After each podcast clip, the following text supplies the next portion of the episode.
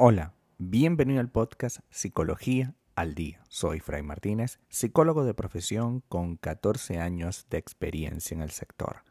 Como pudiste ver en el título de este episodio, hoy vamos a hablar un poco acerca de cómo aceptar que ya esa persona especial no te quiere. Yo sé que es difícil y que hablar de esto ya solo ponerlo en la mesa significa algo realmente doloroso de entender. Pero es importante saberlo, es importante tener claro que quizás esta relación ya se desgastó hace tiempo, que ya la relación se acabó hace tiempo, pero aún sigues en la etapa del duelo, de la negación y el shock, ¿no? Estás allí como tratando de que nada pasó, pero en realidad todo ha pasado. Cuando amas a alguien, pero esa persona no te corresponde, ¿qué puedes hacer? Puede que sea alguien con quien tuviste una relación muy larga, puede que sea alguien que simplemente tuviste algún tipo de amorío, ¿no? De, amor de, verano. Pero, sea como sea, el afecto está allí, pero no es correspondido. Y eso duele mucho. Y no podemos empeñarnos nada más en albergar la esperanza de que esa persona en el futuro nos puede querer, puesto que tristemente quizás nunca pueda pasar. Como personas maduras y adultas debemos intentar pasar la página y aceptar que esa persona especial no nos quiere. Puede que llegue el momento en, en la vida en que tras una larga e intensa relación, ésta se rompe al principio es sumamente difícil de entender. Cuesta incluso asumir que hoy ya no eres nada de esa persona. Pero es un hecho y ya no hay vuelta atrás. Otras veces sucede que nunca habían sido nada, pero estás tan enamorada o enamorado de quien consideras especial que aún así no te das la oportunidad de pasar la página de algo que no ha existido nunca que sí, que de repente hubo unas miradas, quizás hubo una salida, quizás hubo un encuentro íntimo, quizás hubo muchas cosas, pero no hay una relación, ni tampoco ha habido una relación. Entonces, si no ha habido una relación, ni hay una relación, ¿por qué yo me voy a sostener con la esperanza de que algún día esto pueda pasar? Vamos a necesitar de esfuerzo, de reflexión y hasta de lágrimas para ir aceptando este hecho, que es un hecho, que es una realidad, y es que esta persona no te quiere. Esta persona, pues definitivamente tiene derecho a decidir si no quiere estar contigo. Y no es para nada un problema. El problema es que tú te quedes albergando una esperanza que no existe. Y eso hay que tenerlo claro. Esta persona no te quiere. Te quiso mucho, pero no te quiere. Necesitó y estuvo a tu lado y te dio mucho apoyo en momentos muy difíciles. Pero hoy, para pareja, no te quiere. Quizás sea el padre de tus hijos y es un excelente padre, un excelente eh, ser humano y una persona muy valiosa pero no te quiere. Y tú tienes que asumir eso. Y eso no significa que la familia se va a destruir, sino que va a pasar a otra etapa. Y eso no está mal. Siempre esos cambios son difíciles de procesar al principio, pero son necesarios. ¿De qué me sirve atarlo a una situación que él ya no quiere o ella ya no quiere vivir? ¿De qué me sirve tenerlo allí aprisionándome o aprisionándolo cuando en realidad esa persona se quiere ir? Esa persona ya no quiere estar conmigo. Y en el otro caso, en el que nunca se ha dado nada, pero yo albergo la esperanza, pues a ver, si hubo unos besos, si hubo unos abrazos, si hubo algunas que otra palabra bonita, pero no hubo nunca un momento en el que eso se concretara. Y sí, yo puede ser que te quedas aferrado a la idea de lo que pudo haber sido y no fue, de ese paso que no diste en el momento oportuno y eso se fue quedando así hasta que hoy, pues mira, no pasó nada nunca.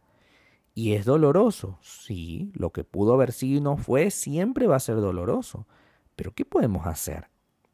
¿Seguir albergando la esperanza, guardándonos para esa persona cuando en realidad no pudo ser así? O sea, ya, ya pasó, ya esta persona te lo hizo, ya esta persona pasó e hizo lo que hizo, e hicieron lo que hicieron y ya está.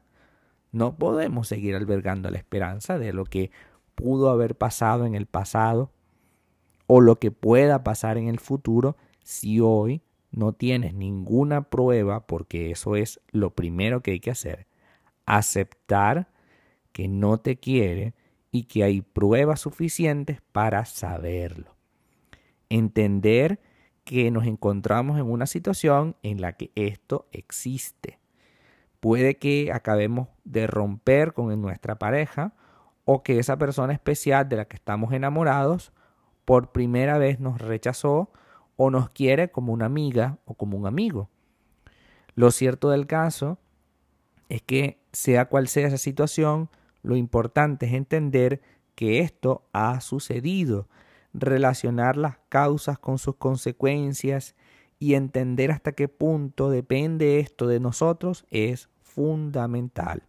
La idea de que todo esto se comprende bien y se entiende va a depender siempre de ti.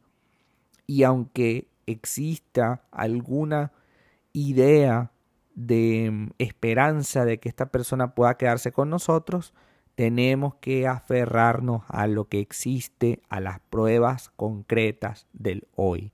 Si tú te sientas con esa persona y le preguntas si quiere estar contigo y te dice que no, allí hay una prueba contundente que no podemos seguir interpretando de diferentes maneras porque tú no eres un investigador privado, tú no eres Sherlock Holmes. Tú eres una persona que tiene que observar la realidad. Y la realidad es que esta persona te ha dicho no, no quiero. Y si te dijo no es no.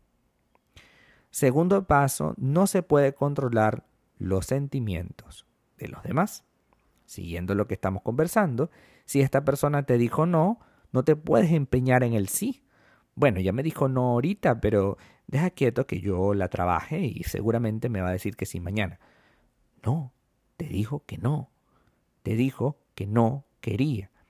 El rechazo sentimental es muy doloroso, claro, pero más doloroso es empeñarse en que algo de alguna forma mágica se va a resolver o cambiar porque nosotros así lo queremos, si no existe la posibilidad porque esa persona te dijo, no quiero, no me interesa. Eres una persona interesante, me gusta estar contigo, pero como amiga o como amigo. Tercer paso, poner distancia. En muchas ocasiones la mejor manera de acelerar el proceso de aceptación de que esa persona ya no te quiere es simplemente poner tierra de por medio. La distancia nos va a ayudar a olvidarlo y en consecuencia reducirá nuestras ganas de que queramos ir a rescatar, entre comillas, esa relación. Si dejamos de estar con esa persona, de verle a cada rato, le pedimos a nuestras amistades en común que no nos hablen del tema, que no nos inviten a reuniones grupales en donde esté esa persona, si nos alejamos por un tiempo de donde vive, de las circunstancias en las que se maneja, es muy posible que esos sentimientos intensos, al no tener un refuerzo, se vayan extinguiendo poco a poco. Y está bien, porque, a ver, no solo hablamos de distancia física, sino también de distancia social. Una buena idea, por ejemplo, es reducir la cantidad de veces que hablamos del tema. Porque si hay algo que ocurre y que es muy tóxico, es que nosotros queremos como tratar de explicarle a todo el mundo lo que nos pasa para tratar de recibir algún tipo de consejo o respuesta. Pero resulta que nadie va a tener esa respuesta, a menos que hagamos terapia. Pero nuestros amigos, como son nuestros amigos, lo único que van a hacer es aguantarnos y escucharnos, pero más nada. Entonces, o te pueden decir un consejo terrible, no, si lucha por él, lucha por ella, y aunque te diga que no, y aunque toda la vida te diga que no, sigue allí porque en algún momento va a decir que sí. No, esto no es la, canción de Ricardo Arjona, dime que no, dime que sí. O sea, esto es una vida. En la vida real, no en las canciones, en la vida real, si la gente dice no, es no. Si mañana se arrepiente, veremos. Pero por ahora te dijo que no. Por tanto, es lo que hay y es lo que debo aceptar. Y finalmente, no culpar a nadie. Suele ocurrir que vivimos con ese rechazo y con ese miedo y ese rechazo nos, nos, hace ver como que, bueno, somos culpables, es que no hemos sido lo suficientemente buenos, ni bonitos, ni simpáticos. Y sí, a lo mejor hay algunas causas de que esto no se haya dado y relacionadas con eso. A lo mejor, a lo mejor sí. Pero el problema es que te tengas, te mantengas aferrado a eso. Ey, no culpes a nadie. Esto pasó y ya está. Sí, duele, sí, golpea, pero esto pasó. Ya. No eres la primera ni la última persona que alguien rechaza. Y eso no tiene por qué ser un motivo para que te sientas incómodo. Simplemente alguien no te quiere en su vida y bueno, está bien. Tienes que aceptarlo. Primer punto, aceptarlo. No culpes a nadie, no estés buscando más respuestas de las que ya hay.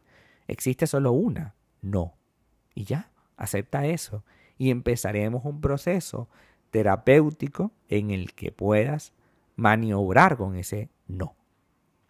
Y podamos hacerlo de manera clara y contundente. Hasta acá nuestro episodio del día de hoy. Muchísimas gracias por quedarte aquí hasta el final. Si deseas saber más sobre mi contenido, www.fraymartinez.com. Para consultas online, www.fraymartinez.com y también sígueme en mi Instagram, arroba fraymartinez20. Muchísimas gracias y hasta el próximo episodio.